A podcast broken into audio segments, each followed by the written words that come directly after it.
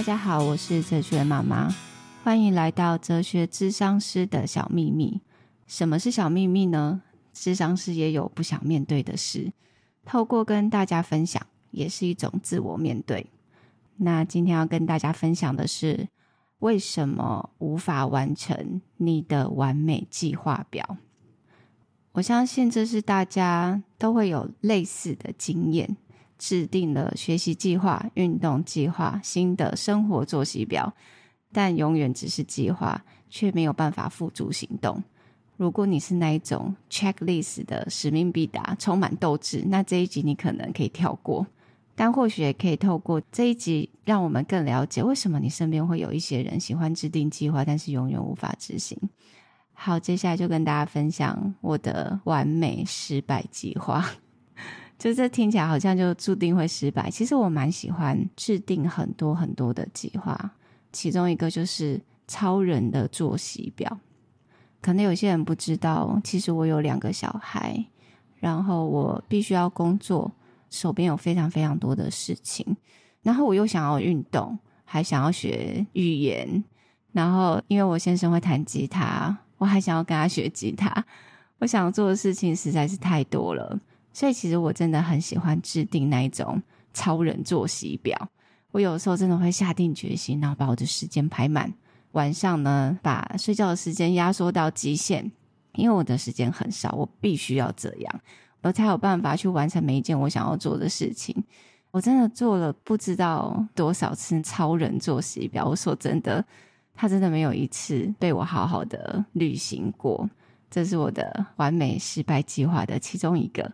那还有一个就是学乐器，刚才都有跟大家提到说，啊，我还想要学乐器啊，学吉他、学钢琴等等。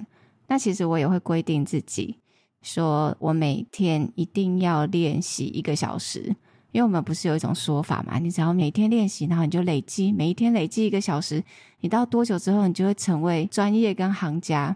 那我内心也是怀抱着这个梦想，所以我觉得一个小时还好吧。我一定可以挤出一个小时的，但是当我下定了这个决心呢，我就始终不想要去碰触那一个乐器。那当然还有很多很多类似像这样子的完美失败计划。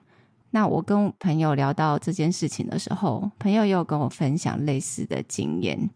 他对画画非常有兴趣，所以他就在工作之余去学习了古典油画。他对自己的要求是要有科班的基础。是基础哦，所以他就是在底子上下了很大的功夫。那其实呢，他对自己的期待就是想要画出跟科班一样好的作品，这也是一个完美计划表。那因为他对自己的期待太高，导致他的成长是跟不上他自己的期待。那在工作又很忙碌的情况下，本来应该是休闲放松、娱乐，增加自己的某一些正向经验的体验，可是他却换来满满的挫败感。那就是因为这挫败感太重了，所以到最后他当然就放弃了。其实现在再回想起来，他也觉得很可惜。为什么他要定一个那么高的期待，然后让他无法完成，充满挫败感，让他失去了一个他美好画画的休闲活动？在其实生活中真的会充满这种好像不大不小的事情，我计划了，那我没有去完成，好像也没什么关系，因为生活还是这样子过下去。但是在我想要改变我的人生的时候，可能也会面临同样的问题。那接下来跟大家分享一个个案，它是一个充满决心却难以行动的个案，这听起来都非常非常矛盾。那我先跟大家勾勒一下，这个个案是五十多岁的家庭主妇，她非常非常想要改变，因为她的人生过程当中有一点被定型了，她的生活心态跟生活模式，所以她真的很想要突破，活出一个全新的自己。那首先呢，其实我真的觉得她非常非常有勇气，因为。通常大概四十岁以上或五六十岁愿意来咨商的人，真的非常非常少。那他是下定了决心哦，所以他也花了非常非常多的时间来跟我对谈。所以我们就共同一起针对他的问题做了一些循序渐进的练习。所以，当我们想要改变的时候，它不可能一触可及，它一定都会是循序渐进的。所以我每一次都给他一些功课。这个功课呢，比较像是一种思想上的练习。有一句话叫做“改变观念就可以改变人生”。可是，在我们生活中有坏习惯，可是我们的思想中、我们的思维中也会有坏习惯，想法会有他习惯的路线。所以，当我们遇到什么事件的时候，虽然我知道一个新的观念，我应该要怎么做，但是一般人是无法从旧观念扭转到新观念，这样子的思维惯性。就是举一个例子，就像是我每天早上一定得喝一杯咖啡一样难缠，所以我给他的一点小功课，就是让他做一些思维上的练习跟锻炼，让他可以跳脱出一些他所谓的惯性行为。好，我们就约定好了小小的作业，到了下一次的对话，我就问他：“诶，那你上个礼拜的生活实践作业做得如何呢？”他就跟我说：“抱歉，我无法进行。”那接下来就是他的情绪就荡到谷底，他很懊恼的表示，他非常想要改变，他真的很想要改变他自己，改变他的人生。他也找到了可以帮助他的人，就是我。那更进一步的找到了方法，那这些都是他认同自己也可以做得到的步骤，但是他却无法练习。他讲了一句应该算是蛮经典的话，他说：“你可以笑我没有关系，但是我为什么这么矛盾？我就是一个这么差劲的人，我就是这么懒惰的人。”所以听到这边呢，我们就可以发现，有的时候我们太想要改变了，然后在这个过程，我们会想要不断的确认我是不是有进步。所以在每一次的咨商，他其实都会问我同样的问题，他会问我说，我有没有进步？我是不是已经改变了？我是不是跟上个礼拜不一样？只要他发现他旧的行为模式、旧的思维跑回来的时候，他就会给自己盖一个章认证，说：“你看，我就是没有办法改变。你看，我就是失败了。你看，我就是无药可救。”等等，好像他这一切的努力都是为了认证他自己没有能力。而这样子的过程呢，其实是一种自我打击跟自我破坏。